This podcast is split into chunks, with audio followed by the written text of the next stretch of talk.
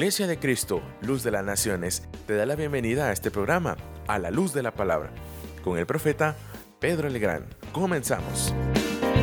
Qué gusto es estar una vez más con usted aquí en Iglesia de Cristo, Luz de las Naciones, eh, trayendo una palabra de bendición para su vida. Espero que esté bien, prosperado y bendecido bajo la poderosa mano de nuestro Dios. Así que hoy vamos a ir al estudio de la palabra y quiero compartir con usted un tema al que yo he titulado Probados por Fuego. Vamos a ir a la escritura en Juan capítulo 12 y verso 25. Dice la palabra, el que ama su vida la pierde y el que aborrece su vida en este mundo la conserva para vida eterna. Si alguno me sirve, que me siga, y donde yo estoy, ahí también estará mi servidor. Si alguno me sirve, el Padre lo honrará. Gloria a Dios por esta palabra.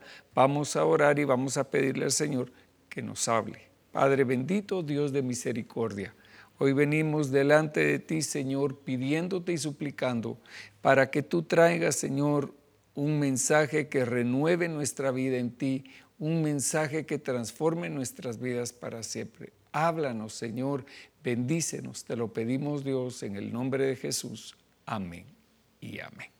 Gloria a Dios. Entonces la palabra nos dice acá que el que ama su vida la va a perder. Todos nosotros amamos nuestra vida, hermano. Todos amamos y queremos vivir y cuando nos dicen, ay, mire, yo creo que usted tiene una enfermedad eh, que, que, no va a durar mucho tiempo, nosotros vemos cómo hacemos para alargar nuestra vida. Ya está eso en cada uno de nosotros, el querer vivir. Pero la palabra de Dios dice que el que ama su vida, él la va a perder. Pero el que aborrece su vida en este mundo, fíjese que dice, el que aborrece su vida en este mundo. No dice el que aborrece su vida. No quiere decir que nosotros debemos de aborrecer nuestra vida, sino que aborrecer nuestra vida en este mundo. La conservará para vida eterna. Entonces el llamado del Señor es a que nosotros entendamos que debemos de cuidar nuestra vida no para este mundo, porque la vamos a perder, pero nuestro trabajo debe de ser enfocarnos en obtener esa vida eterna, en recibir esa vida eterna de bendición y de prosperidad. Dios quiere que nosotros tengamos una eternidad llena de bendición. Y entonces dice, eh, exactamente después de eso, las palabras del Señor dicen así, si alguno me sirve, que me siga. Entonces, la pregunta es cómo conservamos nuestra vida y cómo aborrecemos nuestra vida en este mundo. El Señor lo dice a continuación, si alguno me sirve. Entonces, la forma de que nosotros tenemos para decirle a nuestra vida que, se pierda, digámoslo así, es a través de servir a Dios. Si nosotros nos entregamos a Dios, si nosotros entregamos nuestra vida a Dios, entonces estamos diciéndole al mundo, no, no tengo nada que ver contigo. Entonces dice, si alguno me sirve, que me siga. Fíjese, si alguno me sirve, que me siga. Y donde yo estoy, ahí también estará mi servidor. Entonces, nuestro trabajo es servir al Señor, pero también es seguirlo a Él. Eso es uno de los puntos principales de la vida cristiana. El Señor es nuestro ejemplo. El Señor va delante de nosotros y lo hemos escuchado muchas veces, pero tal vez no entendemos la dimensión de lo que el Señor nos está diciendo. El seguirlo a Él es hacer las cosas que Él hace. Y entonces dice, si alguno me sirve, que me siga y donde yo estoy, ahí también estará, estará mi servidor. Si alguno me sirve, el Padre lo honrará. Entonces nosotros sabemos que el Padre, el Padre va a honrar a aquellos que siguieron al Señor para servirle. Eso, ese debe de ser entonces el trabajo de nuestras vidas, amado hermano, buscar servir al Señor, buscar seguirlo a Él en todo lo que Él haga. Y como hizo Él, así también nosotros tenemos que hacer. Sigamos adelante. Deuteronomio capítulo 10 y versículo 8. Vamos a ir a esa porción de la palabra y dice así. En aquel tiempo el Señor apartó la tribu de Leví para que llevara el arca del pacto del Señor. Es decir, escogió a la tribu de Leví dentro de las tribus de Israel para que la tribu de Leví le sirviera. Entonces, fíjese usted que lo que el Señor hace con ellos es que les dice, ustedes son responsables de llevar el arca, de llevar la presencia de Dios donde quiera que ustedes vayan.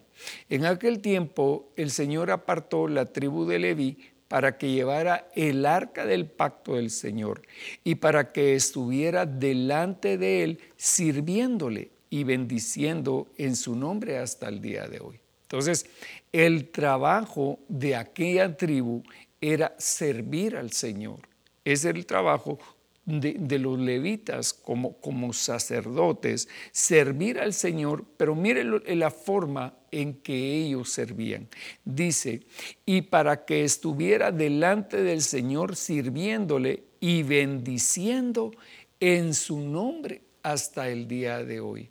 Entonces el trabajo de los levitas sí era servir a Dios, eh, llevar el arca, transportar los instrumentos, transportar el, el tabernáculo, pero el trabajo principal de ellos era bendecir en el nombre del Señor.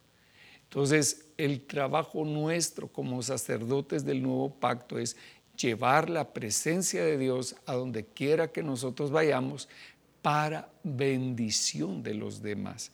Entonces, nuestro trabajo, amado, es bendecir bendecir y a veces se nos olvida, hermano, y empezamos a juzgar a la gente, pensamos, y pensamos y hablamos mal de algunas personas y nuestro trabajo es bendecir. Por tanto, Leví no tiene porción o herencia con sus hermanos. El Señor es su herencia, así como el Señor tu Dios le habló. Entonces, fíjese qué precioso lo que dice. Ustedes no van a tener una herencia física, sino que la herencia que yo les voy a dar es mi presencia, soy yo mismo. Gloria a Dios. Y me quedé, dice Deuteronomio 10:10, y me quedé en el monte 40 días y 40 noches como la primera vez, y el Señor me escuchó también esta vez. Y el Señor no quiso destruirte. Entonces me dijo el Señor, levántate Continúa tu marcha al frente del pueblo, para que entren y tomen posesión de la tierra que yo juré a sus padres que les daría. Vemos acá, el trabajo de Moisés era bendecir al pueblo a través de entregarles la herencia que Dios les había dado a ellos. Y ahora, Israel, ¿qué quiere de ti el Señor tu Dios?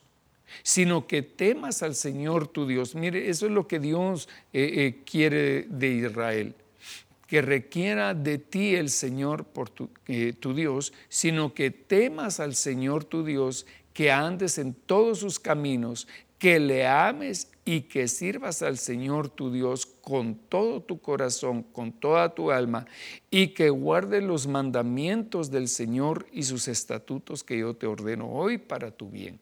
Entonces, el trabajo que nosotros tenemos que hacer es bendecir, pero primeramente, primeramente mire lo que dice. Lo que el Señor requiere de nosotros es que le temamos, primeramente. El temor eh, eh, de, Dios es el principio de la sabiduría. Entonces nosotros debemos de temer al Señor reconociendo que Él es Dios y que no hay nadie como Él, que Él tiene el control de todas las cosas. ¿Cree usted que Dios tiene el control de todas las cosas? Yo creo que sí. Y entonces dice, y ahora Israel, ¿qué requiere de ti el Señor tu Dios? Sino que temas al Señor tu Dios, que andes en todos sus caminos, que andes en todos sus caminos, y que le ames y que le sirvas al Señor tu Dios con todo tu corazón y con toda tu alma. Entonces, el amar a Dios, el que nosotros, primero que le temamos, que lo amemos de todo nuestro corazón, con todas nuestras fuerzas, con toda nuestra alma, va a producir que nosotros le sirvamos, que podamos servirle con gozo y que nos sintamos parte de Él. Cuando nosotros servimos al Señor, debemos de sentir que estamos cercanos a Él, como dice aquí. Dice, ames y que sirvas al Señor tu Dios con todo corazón y con toda tu alma, y que guardes los mandamientos del Señor y sus estatutos que yo ordeno hoy para tu bien. Entonces el Señor eso es lo que le pidió a Israel, que lo siguiera, que lo honrara sirviéndolo, ¿verdad? Que, que lo respetara temiéndolo y que lo amara que lo amara sobre todas las cosas. Entonces, hay algo que, es necesario que nosotros aprendamos a hacer y es servir al Señor. Y pero sobre todo, sobre todo amarlo, amar a Dios. Y hermano, es difícil amar a Dios porque Dios, eh, eh, a Dios no lo vemos. A Dios, a Dios realmente, eh, ¿cómo sabemos cómo es Dios? Si nunca lo hemos visto, pero sí lo hemos sentido. Y entonces nuestra forma en la cual nosotros podemos eh, decirle a Dios que lo amamos es a través del servicio. A través de servir al Señor, nosotros nos vamos a enfocar en ese amor, porque no podemos, ¿cómo, podemos, no podemos darle a Dios un abrazo, digámoslo así? Entonces Dios nos ha dado la oportunidad de amar a nuestros hermanos. He aquí el Señor tu Dios, a, tu Dios pertenecen los cielos y los cielos de los cielos, la tierra y todo lo que en ellos hay. Sin embargo, el Señor se agradó de tus padres, los amó y escogió a su descendencia después de ellos, es decir, a vosotros de entre todos los pueblos como se ve hoy. Qué lindo eso, qué lindo, porque fíjese hermano que dice que el Señor escogió a nuestros padres, tal vez nosotros físicamente no venimos de Israel, no tenemos una gota de sangre hebrea en nosotros, pero por la fe nosotros hemos sido llamados hijos de Abraham. Y entonces dice, aquí el Señor tu Dios, a Él pertenecen los cielos y los cielos de los cielos, la tierra y todo lo que en ellas hay. Sin embargo, el Señor se agradó de tus padres, es decir, de Abraham y de Isaac y de Jacob, los amó. Mire lo que dice aquí, Dios amó a Abraham, a Isaac y a Jacob. Y esto es muy importante que lo hablemos porque generalmente hablamos de Abraham en función a que Abraham escuchó la voz de Dios y, Dios pues le dijo a Abraham, en ti serán benditas todas las naciones de la tierra, sal de tu tierra y de tu parentela a una tierra que te voy a mostrar. Y entonces nosotros decimos, bueno, pues eh, eh, eh, lo interesante de esto es que Abraham le, le oyó la voz del Señor y le obedeció. Pero no es solamente eso, sino que el Padre, Dios, mire lo que dice. Sin embargo, el Señor se agradó de tus padres, los amó, los amó. El Señor amó a nuestros padres y escogió a su descendencia después de ellos, es decir, a nosotros entre todos los pueblos como se ve hoy. Entonces dice Deuteronomio 10:16, circuncidad pues vuestro corazón y no endurezcáis más vuestra cerviz, porque el Señor vuestro Dios es Dios de dioses y Señor de señores, Dios grande, poderoso, temible, que no hace acepción de personas ni acepta soborno. Qué interesante esto, qué interesante que nuestro Dios no pueda ser sobornado. Y mire, muchas personas piensan que tal vez con dar una gran ofrenda, le van a torcer el brazo al Señor, ¿verdad? Pero mire lo que dice, Circuncidad pues vuestro corazón y no endurezcáis vuestra cerviz. Entonces, el trabajo que un hijo de Dios tiene que hacer es limpiar su corazón de la grosura, de aquella grasa que está alrededor de nuestro corazón que lo está deteniendo para que no pueda crecer nuestro corazón en amor para nuestro Dios y que no endurezcamos nuestra cerviz. ¿Qué sucede cuando si alguien es duro de cerviz, no puede agachar su cabeza? Es, es una persona eh, orgullosa, digámoslo así. Eso es lo que quiere decir que no pueda eh, eh, que, sea una persona que sea dura de cerviz, que no pueda eh, tornar su cabeza hacia el Señor y agachar su cabeza. Porque el Señor vuestro Dios es Dios de dioses y Señor de señores, Dios grande, poderoso y temible que no hace acepción de personas ni acepta soborno. Entonces para Dios todos somos iguales, ricos y pobres, altos y bajos, rubios y morenos, gordos y flacos. Para Él todos somos iguales en este sentido. Dios no hace acepción de personas. Segundo libro de Reyes, capítulo 17. Es, esta porción es muy interesante y la vamos a seguir detenidamente. La narración es muy importante que nosotros le pongamos atención en esta oportunidad. Y dice la palabra, y el Señor amonestaba a Israel y a Judá por medio de todos sus profetas y de todo vidente. Fíjese, dice la palabra que Dios amonestaba, quiere decir que Dios trataba con Israel, le enseñaba a Israel, le hablaba fuertemente a Israel a través de sus profetas y a través de sus videntes. Y les decían, volveos de vuestros malos caminos y guardad mis mandamientos, mis estatutos, conforme a toda la ley que ordené a vuestros padres y que os envié por medio de mis siervos los profetas.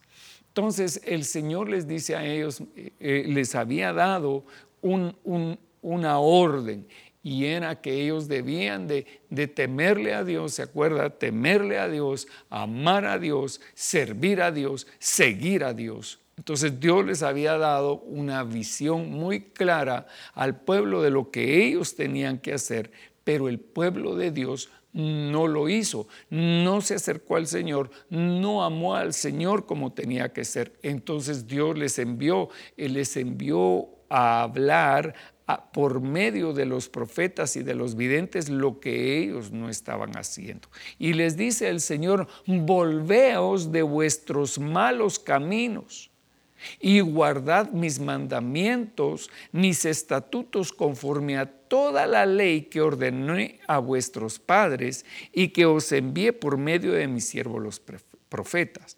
Sin embargo, ellos no escucharon, sino que endurecieron su cerviz como sus padres, que no creyeron en el Señor su Dios. Hermano, mire, los padres, aquellos a los que Dios había amado, ellos mismos no creyeron en el Señor. Y entonces los hijos, los hijos salieron más rebeldes todavía. Y lo podemos ver en el mundo actual. Podemos ver que de generación a generación las cosas se han arruinado se han ido destruyendo los valores, se han ido destruyendo el temor a Dios, hermano. Yo recuerdo los, los, cuando yo me, recién me convertí, yo conocí a hombres y mujeres tan temerosos de Dios, gente tan genuina en el Señor, hermano pero con el transcurso de los años eso ha cambiado y ahora los cristianos somos cristianos muy modernos, ¿verdad? Que ya nos permitimos hacer muchas cosas porque como Dios, eh, eh, a Dios no le importa qué es lo que nosotros hagamos, pero no es así. Dios quiere que nosotros le sirvamos y le sigamos como Él dijo desde un principio.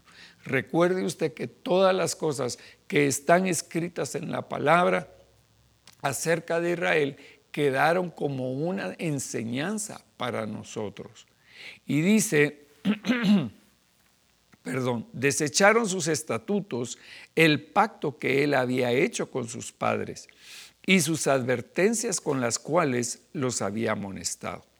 Y siguieron la vanidad y se hicieron vanos y fueron en pos de las naciones que los rodeaban, respecto de las cuales el Señor les había ordenado que no hicieran como ellas. El Señor les había dicho, no se junten, no tengan relación con las otras naciones porque se van a corromper. porque era que el Señor los quería cuidar a ellos? El Señor quería guardar eh, la integridad de su pueblo, no mezclándose con otras naciones.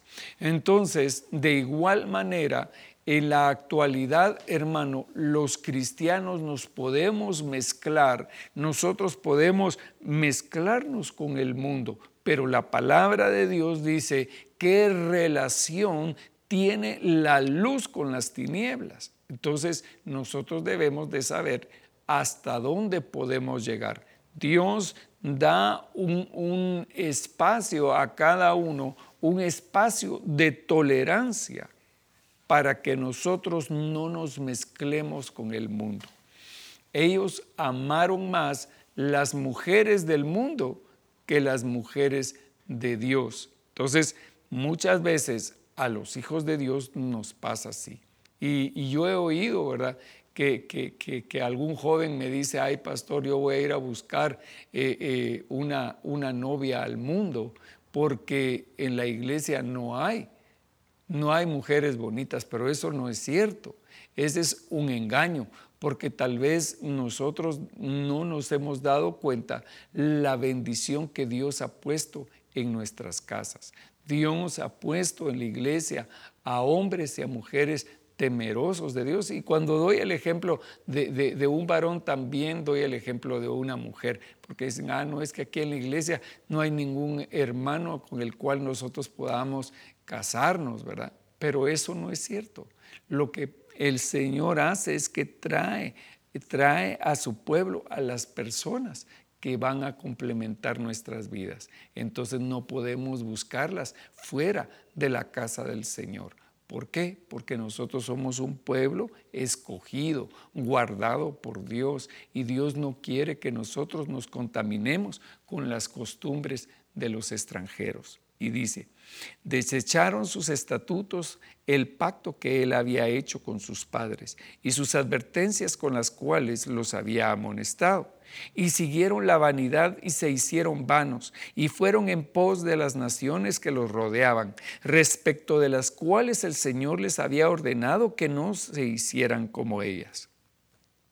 Y abandonaron todos los mandamientos. De, mire, aquí a esto ya es, ya, ya va en un crescendo, ¿verdad? Ya acá ya dice, y abandonaron todos los mandamientos del Señor su Dios y se hicieron imágenes fundidas de dos becerros, hicieron una acera, adoraron a todo el ejército de los cielos y sirvieron a Baal. Entonces, puede ver usted cómo el pueblo eh, paulatinamente se fue desenfrenando porque ya no había una visión clara, sino que cada quien quiso hacer como bien le parecía. Y sirvieron a otros dioses y se hicieron imágenes fundidas de las cuales Dios les había prohibido que se hicieran hicieron pasar por el fuego a sus hijos. Miren lo que hicieron, por eso es que esta, esta, esta predicación se llama probados por fuego. Hicieron pasar por el fuego a sus hijos y a sus hijas y practicaron la adivinación y los augurios y se entregaron a hacer lo malo ante los ojos del Señor, provocándole. He visto con, pena, hermano, en, eh, eh, en la televisión que hay ahora unos programas donde salen unas personas que, se llaman los videntes, ¿verdad? De acuerdo a lo que ellos piensan y ellos eh, hablan con, los espíritus de los muertos y, y, entonces ahora esa es una moda, ¿verdad? Que, que sale en la televisión, pero mire lo que dice la palabra. Hicieron pasar por el fuego a sus hijos y a sus hijas practicaron la adivinación y los augurios y se entregaron a hacer lo malo ante los ojos del Señor, provocándole. Ah, no es que mire, pastor, ahora está de moda que los jóvenes eh, eh, eh, sigan ese tipo de cosas porque ellos son cool, ¿verdad? a ellos les gusta ese tipo de cosas. Pasar por fuego, ¿verdad? Pasar por fuego a sus hijos es meterlos en cosas que no son de Dios, hermano. Nosotros podemos pasar por el fuego del mundo a nuestros hijos. Y el Señor quiere que, que nosotros enseñemos a nuestros hijos a temer a Dios. Y el Señor se airó en gran manera contra Israel. El Señor se enojó, el Señor eh, se llenó de ira contra Israel y los quitó de su presencia. No quedó sino solo la tribu de Judá. El Señor dijo, bueno, al menos una tribu quedó, pero tampoco Judá guardó los mandamientos del Señor su Dios, sino que anduvieron en las costumbres que, Israel había introducido. Ellos vieron a Israel y, dijeron, bueno, qué, bien que, que, si nuestra hermana eh, Israel está haciendo, nosotros los de Judá también lo vamos a hacer.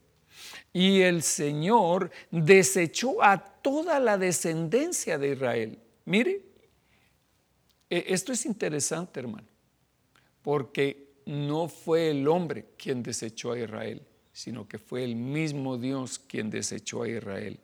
Y el Señor desechó a toda la descendencia de Israel y los afligió y los entregó en manos de saqueadores hasta que los echó de su presencia.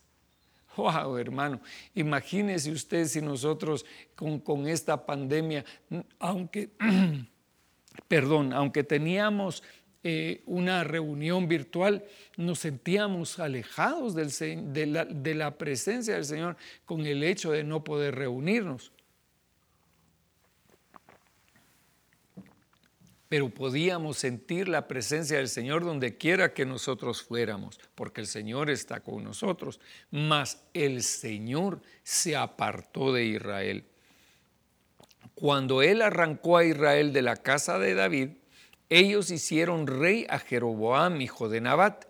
Es decir, eh, usted se acordará que, el Señor le deja a, a David, ¿verdad? Le deja una una tribu, la tribu de Judá, y, aparta diez tribus para Israel. Entonces ellos dejaron de seguir a los hijos de David o al, rey, ¿verdad? Al rey David, y ellos se hicieron, hicieron un rey. Ellos nombraron a Jeroboam como su, su rey, Jeroboam, hijo de Nabat. Entonces Jeroboam apartó a Israel de seguir al Señor. Mire lo que hizo este hombre. Este, eh, este fue el castigo más grande que, que, Israel pudo recibir de parte de Dios, porque le dio un rey que lo guió en contra de la voluntad de nuestro Dios.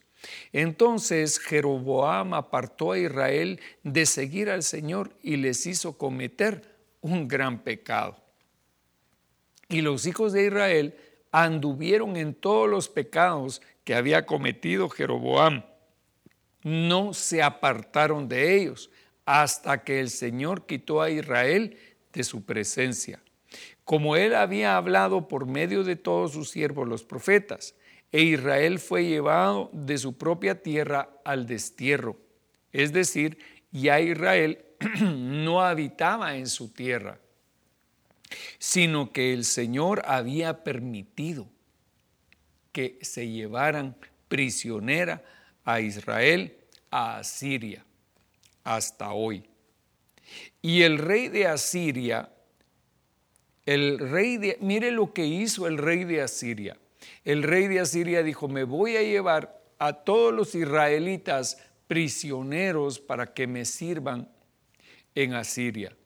Se los llevó y en su lugar envió a hombres de parte de él a gobernar en esa tierra.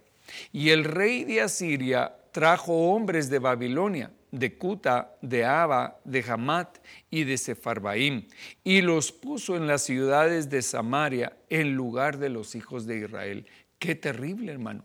Aquella tierra que Dios había dado a los patriarcas, la tierra que Dios había dado a Abraham, a Isaac y a Jacob, ahora se había convertido en una tierra que estaba poblada por razas contrarias, por aquellos precisamente a los cuales el Señor les había dicho no se pueden juntar con ellos. Y tomaron posesión de Samaria y habitaron en sus ciudades. Y aconteció que como al principio de habitar ellos ahí, no temieron al Señor, porque ellos no conocían al Señor. Ellos no temieron al Señor. Y el Señor envió leones entre ellos que mataron a muchos de ellos. ¿Quién, quién mandó leones ahí? El Señor mandó leones para que se comieran, para que mataran a esa gente todavía el Señor cuidando su tierra, hermano. Y entonces hablaron al rey de Asiria diciendo, las naciones que has llevado al destierro a las ciudades de Samaria no conocen la costumbre del Dios de la tierra. Mire, entonces ellos, ellos ponen aquí precisamente Dios con D minúscula y, y dicen, los hombres que tú has mandado, ellos no saben cómo es el Dios de Israel. Entonces, por eso Él ha enviado leones entre ellos y aquí los leones los matan porque ellos no conocen la costumbre del Dios de la tierra. Entonces, dice la palabra que nuestro, nuestro adversario, nuestro enemigo, ¿verdad? Anda como león rugiente viendo a quien devora. Y entonces aquellos hombres estaban en aquella tierra, hermano, y eran devorados por los leones. Y entonces ellos dicen, no, es que nosotros no conocemos cómo, cómo tratar a Dios, al, al Dios de esta tierra. Y el rey de Asiria ordenó diciendo, llevad allá a unos de los sacerdotes que llevasteis al destierro, y que él vaya y habite ahí, y que les enseñe la costumbre del Dios de la tierra. Entonces dice, mandemos a uno de aquellos sacerdotes que yo escogí. ¿Se acuerda lo que lo leímos al principio de la enseñanza? Que el Señor le había dado a los levitas el servir al Señor, el servir al Señor de todo su corazón. Y entonces ahora buscan a los levitas para que regresen y les enseñen quién es el Dios que gobierna los cielos y la tierra. Y vino uno de los sacerdotes que había, y habían llevado al destierro desde Samaria y habitó en Betel y les enseñó cómo había de temer al Señor. Pero cada nación continuó haciendo sus propios dioses y los pusieron en, la casa, en las casas de los lugares altos que los samaritanos habían hecho, cada nación en las ciudades que habitaban. Y los hombres de Babilonia hicieron a Sucot Benot, los hombres de Cuta hicieron a Negral, los hombres de Amat hicieron a Asima, y los abeos hicieron a Nibdas y a Tartak, y los de Sefarbaim quemaban a sus hijos en el fuego como ofrenda a Adramelech y a Anamelech, dioses de Sefarbaim. Qué, tremendo, qué, qué, qué situación más tremenda, hermano. Qué situación más tremenda la que había llegado a suceder en Samaria, luego de haber sido la tierra escogida por Dios, luego de haber sido una tierra que fluye leche y miel, ahora se convierte en guarida de demonios, ahora se llena de, imágenes de talla, ahora se llena de dioses extranjeros e ídolos abominables. Y, y hermano, había sido porque los israelitas no habían querido servir al Señor. Ahora se servía en su casa, hermano. Se servía en su casa a dioses extranjeros. Qué terrible. Hermano, yo lo he visto. Yo lo he visto en ciudades europeas donde, donde en siglos pasados se levantaron casas para nuestro Dios, se levantaron unas grandes iglesias, se levantaron catedrales, ahora se han convertido en bares, y, pero todavía deje bares, hermano. Se han convertido en mezquitas, se han convertido en casas de abominación para nuestro Dios. También temían al Señor y nombraron de entre sí sacerdotes de los lugares altos, que oficiaban por ellos en las casas de los lugares altos. Temían al Señor, pero también servían a sus dioses, conforme a las costumbres de las naciones de donde habían sido llevados al destierro. Entonces, este es uno de los, este es uno de los puntos más importantes de esta enseñanza, porque fíjese usted que los que los hombres y mujeres que, que habían regresado a la tierra ahora servían a Jehová, pero también servían a los dioses de aquellos pueblos. Entonces dice, escuche lo que dice acá. Temían al Señor, sí, temían al Señor, pero también servían a sus dioses conforme a la costumbre de las naciones de donde habían sido llevados al destierro. Hasta el día de hoy siguen haciendo conforme a sus antiguas costumbres. No temen al Señor, ni siguen sus estatutos, ni sus ordenanzas, ni la ley, ni el mandamiento que el Señor había ordenado a los hijos de Jacob, a quienes puso el nombre de Israel. Ahora ellos tenían un sincretismo religioso.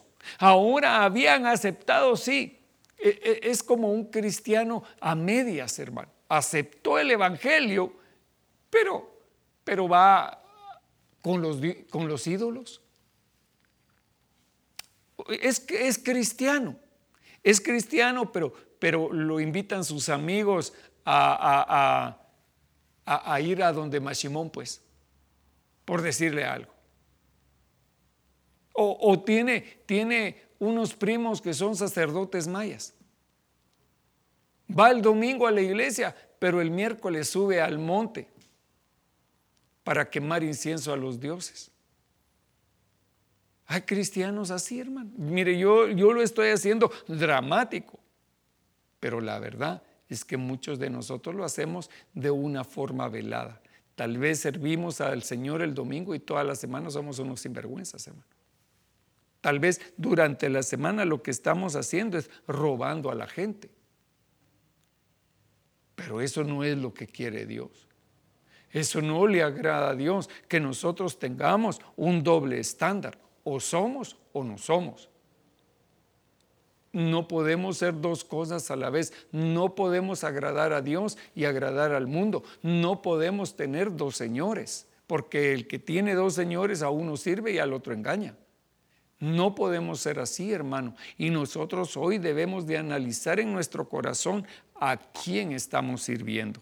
Hasta el día de hoy siguen haciendo conforme a sus antiguas costumbres. No temen al Señor, ni siguen sus estatutos, ni sus ordenanzas, ni la ley, ni el mandamiento que el Señor había ordenado a los hijos de Jacob, a quienes puso el nombre de Israel. Hasta el día de hoy lo vemos, hermano, con muchos de los judíos. Muchos, y miren, no es por hablar mal de ellos, hermano, realmente que Dios los bendiga, pero también eh, eh, porque ese es nuestro trabajo, bendecir a los israelitas, pero también tenemos que comprender que la mayoría de ellos se apartaron del Señor para adorar a las riquezas. Hermano, vemos a tanto judío en, en, Estados Unidos, por ejemplo, que es donde hay muchísimos de ellos que se olvidaron de Jehová para servir al Dios Mamón. Pero nosotros no podemos ser así. Ellos, hermano, e, ellos se apartaron de Dios, se apartaron de servir al Señor, se apartaron de la ley, se apartaron de los estatutos, pero nosotros no podemos hacerlo. Mire, ellos guardan sus tradiciones, ellos se, dejan crecer sus, eh, canelones aquí, se visten de negro, usan el talit, pero hermano, están alejados de Dios. Su Dios es el dinero. y nosotros vamos a ser iguales y también nosotros nos vamos a apartar de nuestro Dios. Hermanos, si Dios nos salvó a nosotros, si Dios nos apartó a nosotros para Él, nosotros no podemos seguir viviendo eh, eh, con un pie en el mundo y uno en la iglesia. Con lo, dice, eh, ahora vamos a ir al segundo libro de Reyes, capítulo 17 y versículo 35. Dice, con los cuales el Señor hizo un pacto y les ordenó diciendo, no temeréis a otros dioses, ni os inclinaréis ante ellos, no los serviréis ni les ofreceréis sacrificio ese es el, es el, orden que el Señor estableció para, para los hijos de Dios. Sino que al Señor que os hizo subir de la tierra de Egipto con gran poder y con brazo extendido, a Él temeréis y ante Él os inclinaréis y a Él ofreceréis sacrificios. Y los estatutos, las ordenanzas, la ley y el mandamiento que Él os escribió, cuidaréis de cumplirlos siempre y no temeréis a otros dioses. Entonces, hoy, hermano, no podemos nosotros servir o temer a otros dioses. Y el pacto que he hecho con vosotros no lo olvidaréis ni temeréis a otros dioses, sino que el Señor vuestro, a vuestro Dios temeréis y Él los librará de la mano de todos vuestros enemigos. Si nosotros estamos con el Señor, si nosotros buscamos del Señor, hermano, no debemos de temer, porque el Señor vencerá a nuestros enemigos. Gloria a Dios. Pero ellos no escucharon sino que hicieron conforme a su, su, antigua costumbre, y aunque estas naciones temían al Señor, también servían a sus ídolos. Y de la misma manera que hicieron sus padres, así hacen hasta hoy sus hijos y sus nietos. Qué tremendo, qué tremendo lo que sucedió en, en aquel momento, pero más tremendo es lo que pasa el día de hoy que muchos de nosotros, amados, siendo hijos de Dios, nos hemos apartado del Señor.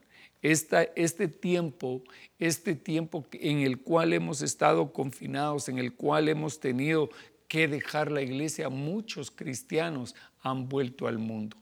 Muchos cristianos se han encontrado en cuestiones escandalosas, incluso cuestiones de, eh, encubrimiento, de, cuestiones, hermano, que, son contrarias a la ley del hombre, que eh, muchos se han metido en cosas incluso que desagradan a Dios. Entonces, nosotros tenemos que volver al Señor. Si tú te has mantenido fiel a Dios, hermano, que Dios te bendiga, que Dios te guarde, que Dios te proteja, que, que sigas adelante sirviendo a Dios con todo tu corazón, aunque no tengas en dónde congregarte por el momento, pero el Señor nos dará la oportunidad poco a poco de ir volviendo a la casa del Señor para servirle a Él.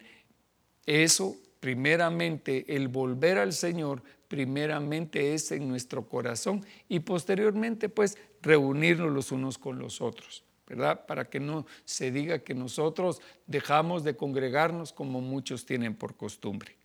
Primer libro de Reyes, capítulo 18 y verso 21, dice así, Elías se acercó a todo el pueblo y dijo, ¿hasta cuándo vacilaréis entre dos opiniones? Si el Señor es Dios, seguidle. Y si Baal, seguidle a él.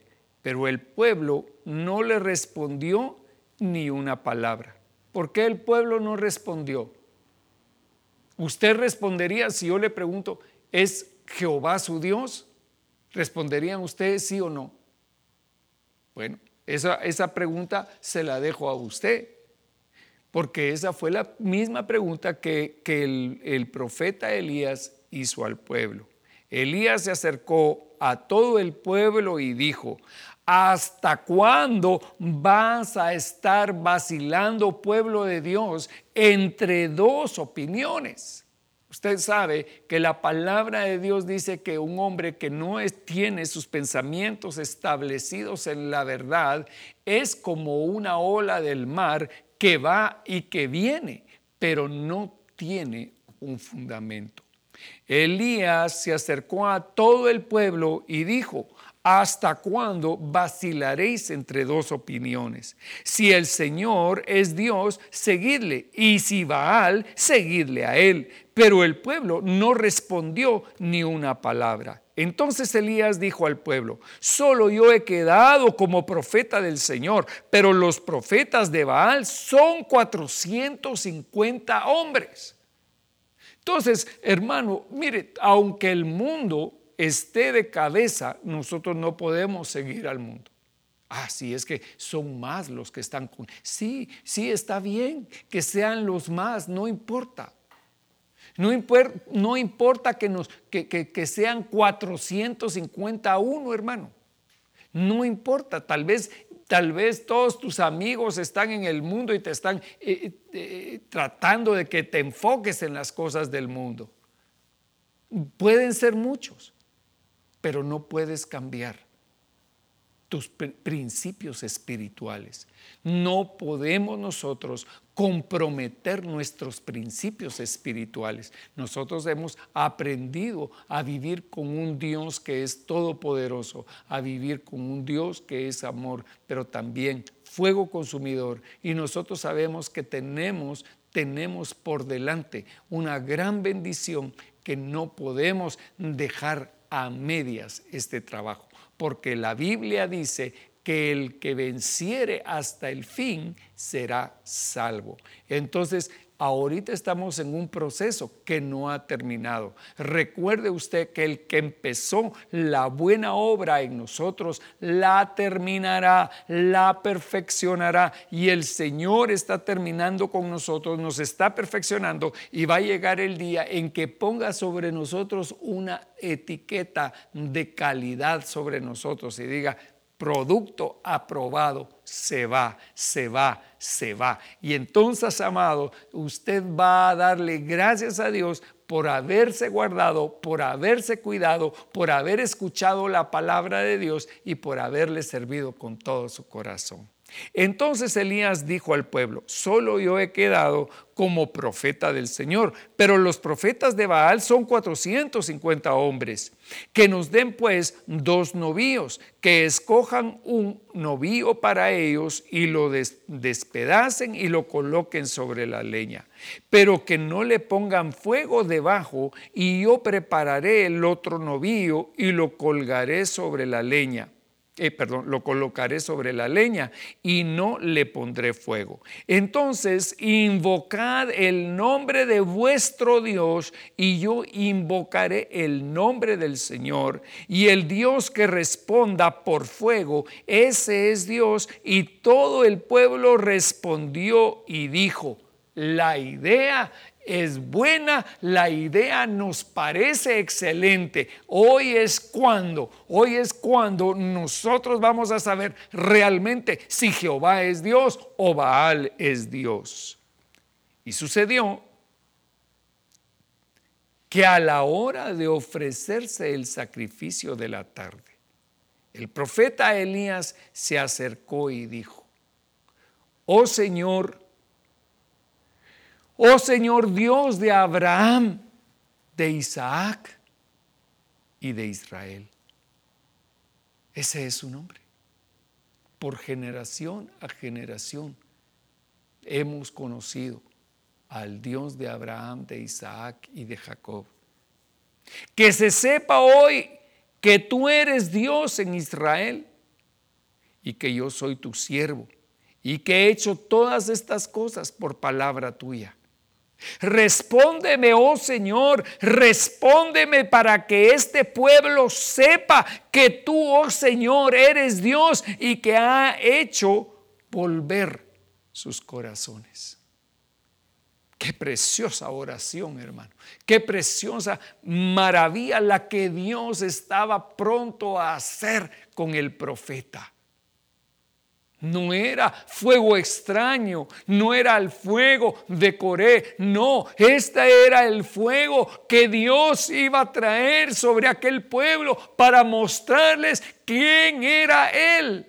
Gloria a Dios por eso. Y entonces cayó el fuego del Señor y consumió el holocausto, la leña, las piedras y el polvo y lamió el agua de la zanja. Y cuando todo el pueblo lo vio, se postraron sobre su rostro y dijeron, el Señor es Dios, el Señor, el Señor es Dios. Gloria a Dios por eso. Nosotros también, creo yo, amado hermano, que tenemos que probar, ser probados por el fuego. El fuego de Dios tiene que declarar en nosotros quién es Dios y quién no es Dios. Aleluya. Si Dios está con nosotros, hermano, Él enviará su fuego. El profeta Juan dijo, porque el que viene después de mí, él los bautizará en Espíritu Santo y en fuego. Hermano, ese fuego es el amor que debe de haber por nuestro Dios en nosotros. Ese fuego es la fuerza que nos debe de mantener hoy encendida la llama que está dentro de nosotros del Espíritu Santo. Si nosotros hemos dejado de tener esa relación con el Señor, hoy es un buen día para arrepentirnos, hermano, para romper el hielo que se había formado en nosotros, en nuestro corazón y decirle al Señor, Señor, Manda tu fuego sobre mí, que yo arda de amor por ti, que mi vida se entregue de nuevo a tus pies, que yo te pueda servir a ti con todo mi corazón, pero sobre todo que yo te pueda amar con todas mis fuerzas. Gloria al Señor. Primera de Corintios, capítulo 3 y versículo 12 dice, ahora bien, si sobre este fundamento alguno edifica con oro, plata, piedras, piedras preciosas, madera, heno, paja, la obra de cada uno se hará evidente porque el día la dará a conocer, pues con fuego será revelada. El fuego mismo probará la calidad de la obra de cada uno. Entonces, este fuego este fuego que Dios enviará hoy sobre nosotros, a nuestra vida, probará la obra de cada uno. Si nosotros hemos estado actuando correctamente, si nosotros somos siervos de Dios, que tenemos una vida correcta delante del Señor, entonces ese fuego será de bendición porque nos purificará. El fuego del Señor purifica el oro, purifica la plata, pero el fuego del Señor consume también el heno, la paja y la madera. Entonces la obra de cada uno será probada. Si permanece la obra de alguno que ha edificado sobre el fundamento, es decir, Cristo, recibirá recompensa. Y si la obra de alguno es consumida por el fuego, sufrirá pérdida. Sin embargo, él será salvo, aunque así como por fuego. Gloria a Dios por eso. Gloria a Dios por el fuego que Dios trae hoy sobre nuestra vida. Ese fuego, a través de ese fuego, a través de esa luz del fuego de Dios, nosotros podemos analizar cómo estamos internamente. Que Dios nos dé ojos adentro y ojos afuera para saber cómo estamos. ¿Cómo estás, hermano? ¿Cómo está tu corazón en relación a tu Dios? ¿Cómo ha estado esa relación? Ha sido una relación privada con Él, una relación íntima con nuestro Dios. Eso es lo que nosotros necesitamos. Nosotros necesitamos tener una relación con nuestro Dios. Tenemos necesidad de volver al Señor, de acercarnos al Señor. Y la palabra del Señor dice también, Pablo a Timoteo le dice, Pablo, aviva el fuego del don de Dios que fue puesto ahí, ¿verdad? En tu corazón por la imposición de mis manos. Entonces, nosotros, amados, así como Pablo dice, tenemos que avivar ese fuego en nuestras vidas. Tenemos que pedirle al Señor y decirle al Señor, Señor, aviva tu fuego en mí. Aviva tu fuego, Señor, verdaderamente yo no quiero ser como aquellos hombres que se apartaron de ti. Yo no quiero olvidarme de ti, Señor, sino que yo quiero estar delante de ti todos los días de nuestra vida.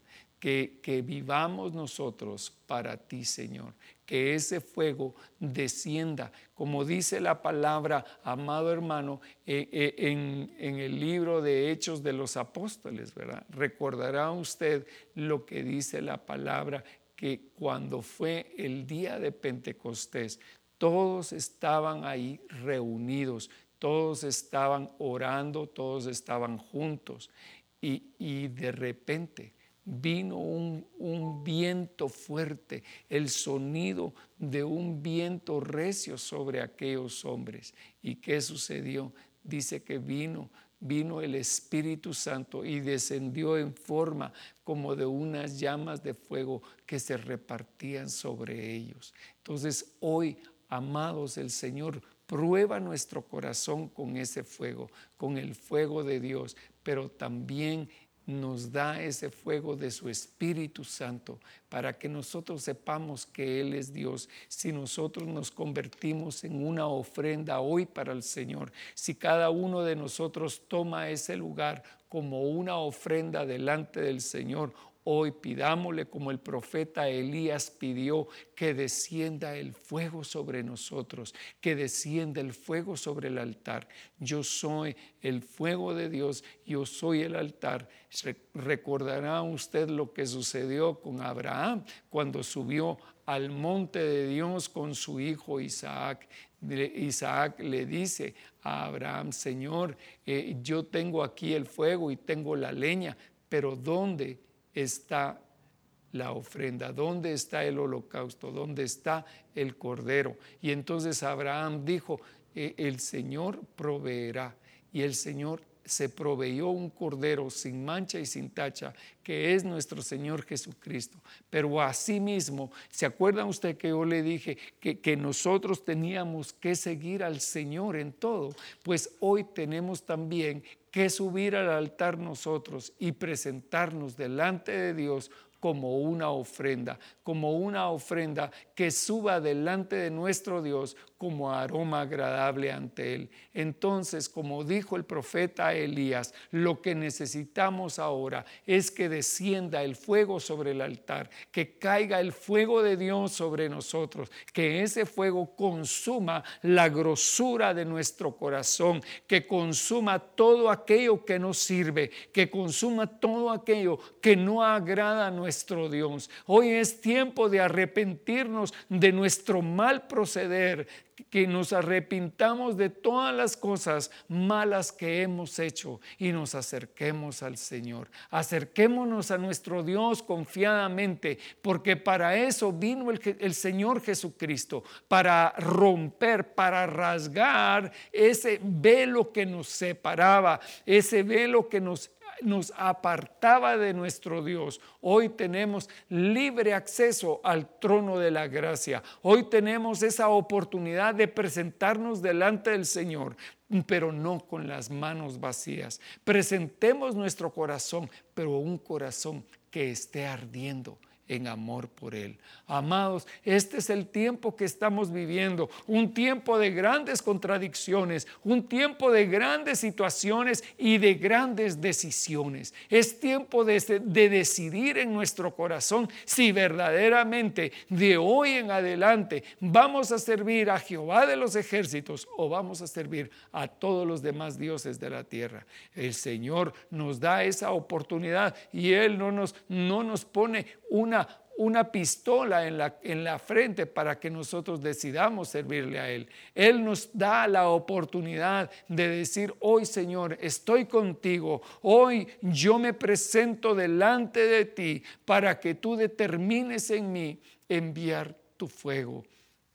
Envía tu fuego, Señor, sobre nosotros. Envía tu fuego, Señor, sobre tu iglesia, para que nosotros podamos servirte de todo corazón y apartemos, hermano, toda tibieza de nuestro corazón. ¿Sabe usted lo que dijo el Señor? El Señor dijo, mira que seas frío o ardiente, pero no tibio. Y hermano, ¿cómo, se calienta el agua? Se calienta con fuego. Entonces nosotros tenemos que calentarnos con ese fuego que tiene que caer sobre nuestras vidas.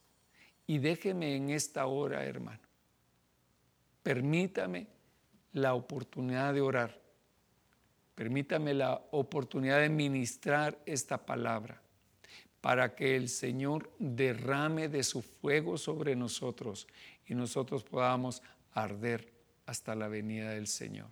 Que nosotros seamos eh, como una lámpara encendida para cuando venga el Señor. Llena tu lámpara con aceite, con el aceite del Espíritu Santo, para que cuando el Señor traiga su fuego sobre ti, puedas arder hasta la venida del Señor. Oremos. Padre bendito, Dios de misericordia. Te doy gracias, Señor, porque tú has traído tu palabra sobre nosotros, tu buena palabra. Y nos has enseñado, Señor, que no consiste solamente en haberte reconocido como nuestro Dios, sino que también es el servirte nuestro deleite. Padre, nosotros estamos hoy delante de ti suplicantes Señor, para que tú levantes ese fuego que tal vez se está extinguiendo dentro de nuestro corazón, pero hoy avívalo, aviva tu fuego, Señor. Haz que sea un fuego que arda fuertemente, Señor, y que caliente todo nuestro ser, Padre, que nos dé la fuerza, Señor, para poder seguir adelante en este último trecho que, tenemos que pasar. Padre, sabemos que tu venida está cercana, pero Señor, te pedimos que tu pueblo, que tu pueblo arda, arda de amor por ti, Señor, para que cuando tú vengas nos encuentres limpios, sin mancha y sin arruga delante de ti.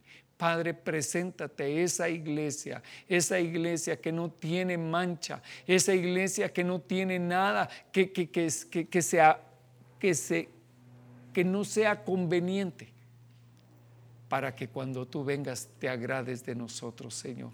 Bendigo hoy a este pueblo que ha escuchado esta palabra, Padre Santo, y derrama sobre nosotros el fuego de tu Espíritu. Yo puedo sentir, Señor, el fuego de tu Espíritu en mí en esta hora. Y te pido, Señor, que también a cada uno de los que escuchan esta palabra, tú envíes el fuego de tu Espíritu, que hoy se avive el fuego del Espíritu en nosotros y que podamos juntos glorificar tu nombre. Gracias, Señor, en el nombre de Jesús.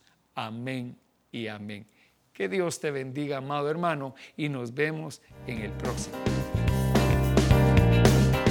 Gracias por escuchar A la Luz de la Palabra con el profeta Pedro Legrand.